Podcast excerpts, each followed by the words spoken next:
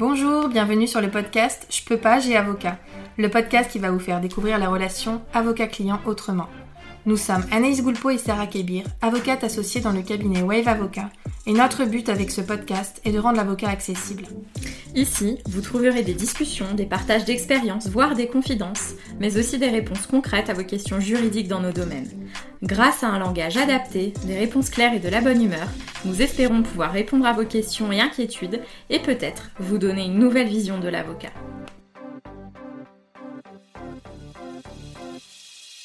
Bienvenue dans cette nouvelle série du podcast euh, dédiée à la procédure prud'homale. Nous allons suivre la procédure prud'homale de manière chronologique de la requête jusqu'à l'obtention d'une décision définitive. Donc ce premier épisode, lui, est consacré à la requête. La requête, c'est l'acte qui va vous permettre de saisir le conseil de prud'homme, donc les juges qui sont euh, dédiés aux différents relatifs euh, au contrat de travail, aux difficultés entre les employeurs et les salariés notamment. Donc cette requête, pour qu'elle puisse être préparée par votre avocat, il va falloir préparer le dossier. Et là, ça va être en partie votre travail. Il va falloir que vous puissiez réunir de votre côté tous les éléments nécessaires et indispensables pour que votre avocat puisse analyser votre dossier, l'étudier, déterminer les demandes, définir une stratégie et puis évaluer les chances de succès. Donc, la première chose, c'est de tout réunir. Pourquoi tout réunir? Tout simplement parce que quand la requête va être envoyée au conseil de prud'homme, ça va saisir le conseil de prud'homme et on ne pourra plus présenter des demandes complètement nouvelles ensuite. Ça, ça n'est plus possible. Tout ce qui n'aura pas été demandé et qui sera parfaitement nouveau nécessitera de ressaisir le conseil de prud'homme, donc nécessitera une nouvelle procédure, ce qui va générer de nouveaux frais de conseil, etc. etc. Donc il est important que vous ayez euh, tout réuni, tout envisagé, remis à votre avocat l'ensemble des documents pour qu'il puisse déterminer tout ce qu'il y a à demander et que tout soit fait dans le cadre d'une seule et même procédure. C'est déjà suffisamment long comme ça, donc il vaut mieux que tout soit demandé du premier coup, ça évite de euh, voir les délais s'allonger et de multiplier les procédures et les coûts. Donc réunissez tout, ça veut dire qu'on a des éléments assez classiques, le contrat de travail, les bulletins de paye, les documents de fin de contrat, incluant euh, s'il y a un licenciement, la lettre de licenciement, s'il y a des demandes d'heures supplémentaires, le décompte et les justificatifs de vos heures supplémentaires. S'il y a eu une difficulté liée à une inaptitude ou à des arrêts maladie, les feuilles, euh, d'accident du travail, les relevés de paiement d'indemnité journalière, les avis du médecin du travail, votre dossier médical éventuellement. Euh, tout ça, votre avocat va pouvoir euh, soit vous donner une liste, soit vous dire ce qu'il souhaite, euh, moi, quand j'ai un rendez-vous et que euh, j'ai une procédure qui doit être préparée, j'envoie la liste au client et je commence à rédiger la requête vraiment quand j'ai tout parce que c'est plus efficace. Et ça évite d'oublier des demandes qu'on ne pourra plus présenter ensuite dans le cadre de cette procédure en question. Donc tout transmettre, ça veut dire aussi, à mon sens, déterminer à ce moment-là si on a la possibilité d'avoir des attestations de témoins.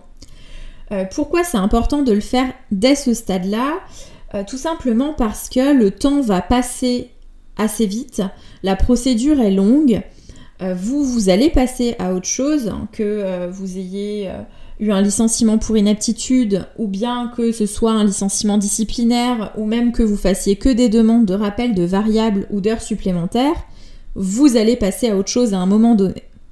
Et le temps va passer, votre mémoire va euh, peut-être s'effriter, vous aurez euh, un peu moins de, de souvenirs vifs sur ce qui s'est passé, ce que vous avez fait tel jour, qui était présent, qui ne l'était pas. Et de la même manière, les témoins vont aussi euh, soit ne plus avoir vraiment de lien entre vous, vous n'aurez pas gardé des liens avec l'ensemble de vos collègues, des personnes vont euh, changer de coordonnées, vous ne pourrez plus les contacter. Donc il est bon de solliciter les attestations des témoins aussi à ce moment-là, comme ça vous avez vraiment tout ce qu'il faut, vous transmettez tout à votre avocat et votre avocat va faire le tri. Tout ne sera peut-être pas nécessaire, mais il vaut mieux euh, communiquer trop d'éléments plutôt que pas assez. Ça évite qu'on fasse des euh, demandes qui ne soient pas justifiées ou bien qu'on oublie de faire certaines demandes.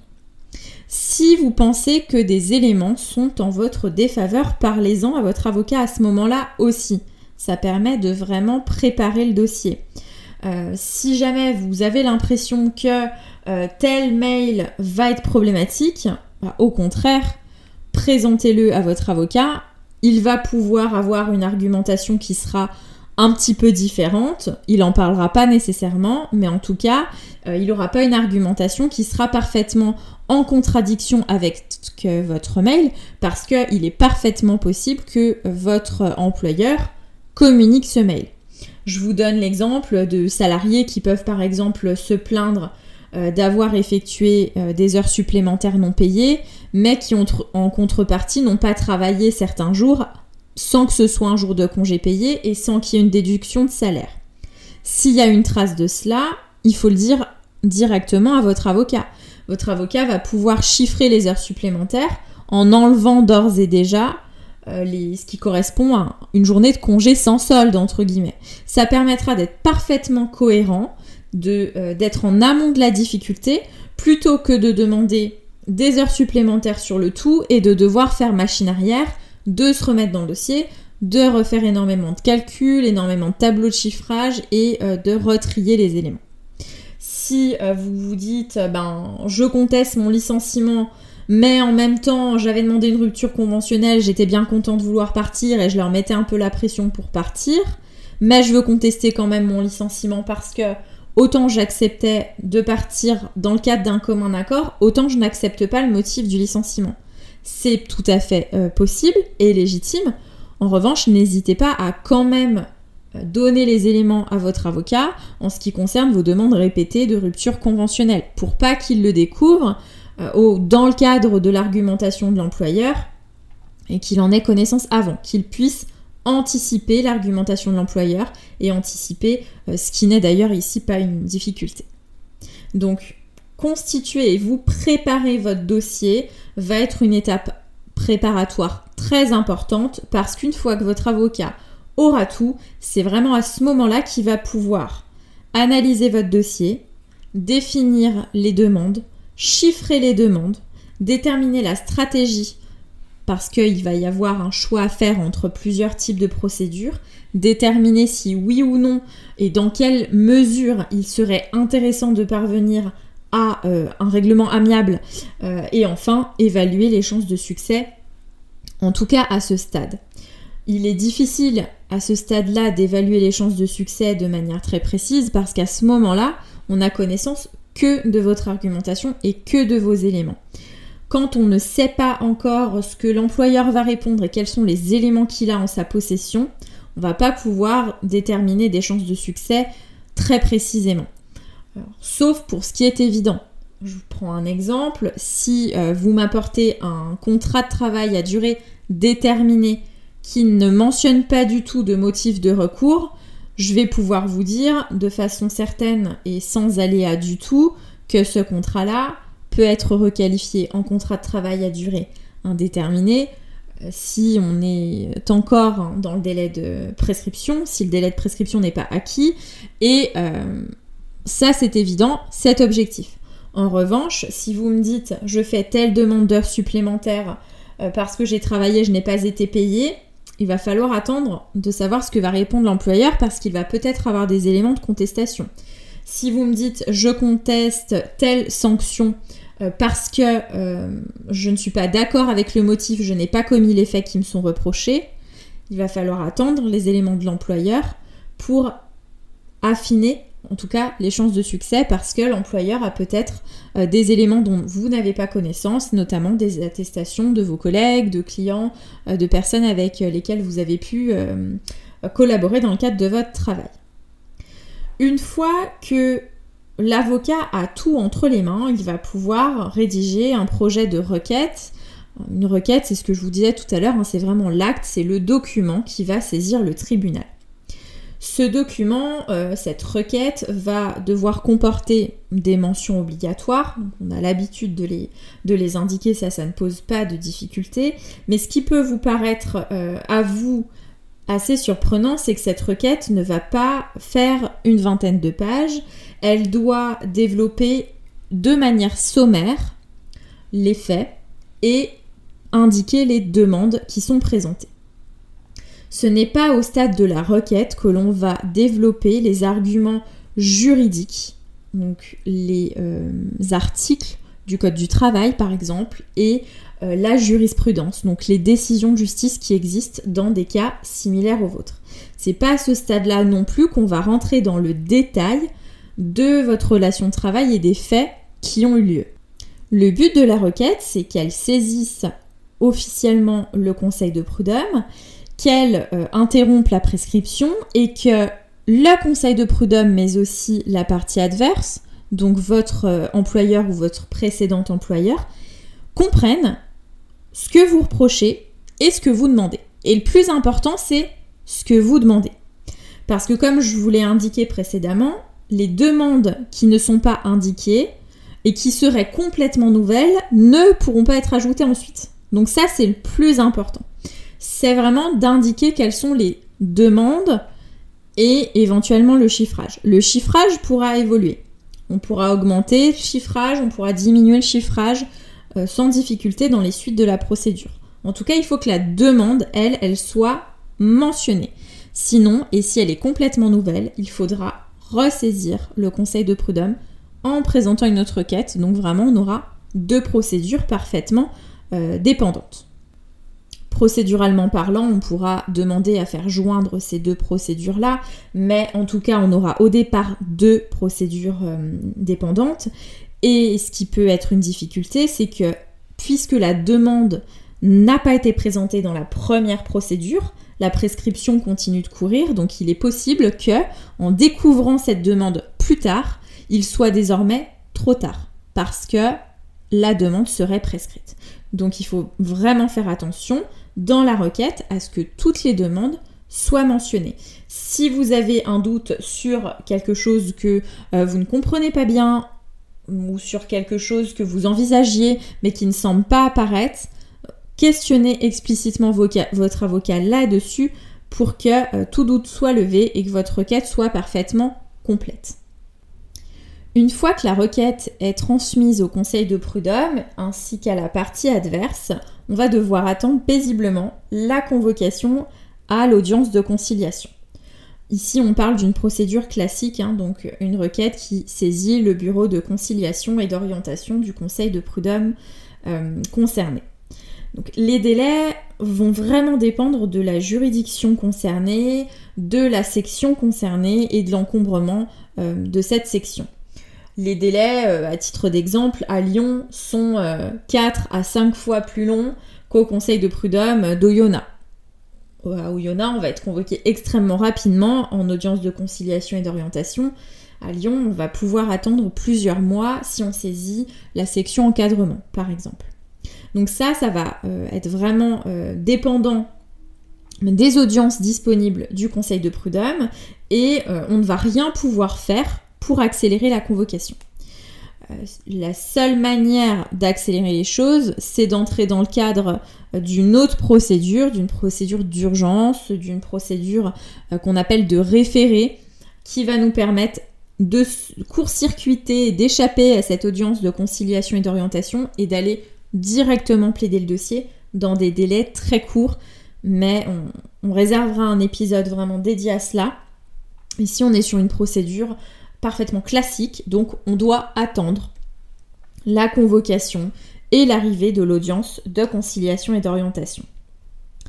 Dans l'intervalle, le... sauf dans le cas particulier de licenciement économique, l'employeur n'a pas l'obligation de communiquer en retour ses éléments euh, d'argumentation, sa position, ou d'envoyer des pièces qui justifieraient sa position. On peut très bien arriver à l'audience de conciliation et d'orientation en ayant envoyé notre requête, en ayant envoyé nos pièces et avec aucun élément de l'employeur. Le but ici, c'est vraiment de euh, saisir le conseil de prud'homme et d'attendre l'audience de conciliation, dont on va reparler, et dont l'objet est de rechercher conciliation. Donc sauf vraiment le cas particulier de licenciement économique, il n'y a pas d'obligation.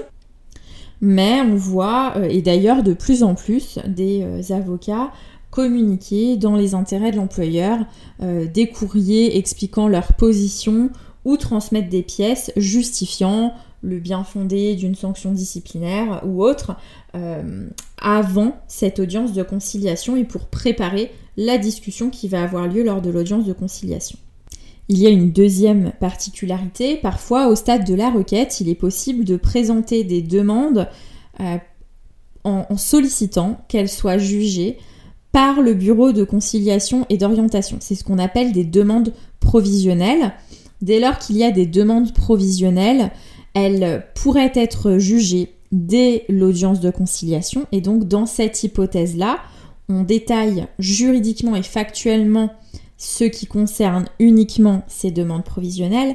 Et là, d'autant plus, l'employeur va pouvoir répondre pour que le contradictoire soit parfaitement respecté et que chaque partie ait connaissance de l'argumentation de l'autre et puisse y répondre. Ça, c'est un principe de base, hein, le principe du contradictoire. Le juge ne peut pas statuer sur des éléments qui n'auraient pas été portés à la connaissance de toutes les parties. On ne peut pas... Euh, là, je fais une petite digression parce que ça ne concerne pas directement la requête, mais il y a beaucoup de questions et parfois des incompréhensions à ce sujet. On ne peut pas communiquer une pièce au juge sans que la partie adverse en ait connaissance, en se disant euh, c'est ma carte joker, je veux la montrer au juge, mais je veux pas que la partie adverse puisse y répondre parce que je pense qu'elle ferait faire de fausses attestations, etc., etc. Le juge ne va statuer que sur les arguments et les pièces qui ont été euh, débattus de façon contradictoire, donc portés à la connaissance de l'autre partie et sur lesquels tout le monde aura pu répondre. Euh, vous pouvez trouver que c'est une faveur faite à l'employeur, mais c'est aussi très intéressant pour vous parce que ce qui s'applique à l'employeur s'applique aussi à vous. L'employeur ne peut pas communiquer de pièces directement au juge sans que vous en ayez connaissance et le juge ne peut pas statuer sur des arguments de l'employeur euh, dont vous n'aviez pas connaissance et que vous n'avez pas pu contredire. Donc ça, euh, c'était une toute petite parenthèse, mais effectivement, on a euh, cette petite particularité dans la requête qui va pouvoir concerner les demandes provisionnelles qui, elles, vont devoir être motivées juridiquement et factuellement pour qu'elles puissent être plaidées lors de l'audience de conciliation et aboutir à une ordonnance du bureau de conciliation euh, soit qu'elle donne gain de cause ou pas à ce stade-là à euh, la partie euh, qu'il a présentée. C'en est tout pour la requête, pour cet acte qui va venir interrompre la prescription et saisir le conseil de prud'homme. On verra lors du prochain épisode le mois prochain ce qu'il en est réellement de cette audience de conciliation et d'orientation, qui est présent, qu'est-ce qu'on y fait, comment ça se passe? Et à quoi ça peut aboutir? Merci d'avoir suivi ce podcast. Pour nous soutenir, n'hésitez pas à nous laisser une note et un commentaire sur les plateformes de podcast. Vous pouvez également nous retrouver sur les réseaux sociaux, Facebook, Instagram, LinkedIn et YouTube. N'hésitez pas également à nous laisser vos commentaires et avis. Nous vous laissons tous les liens sur les notes du podcast. À bientôt.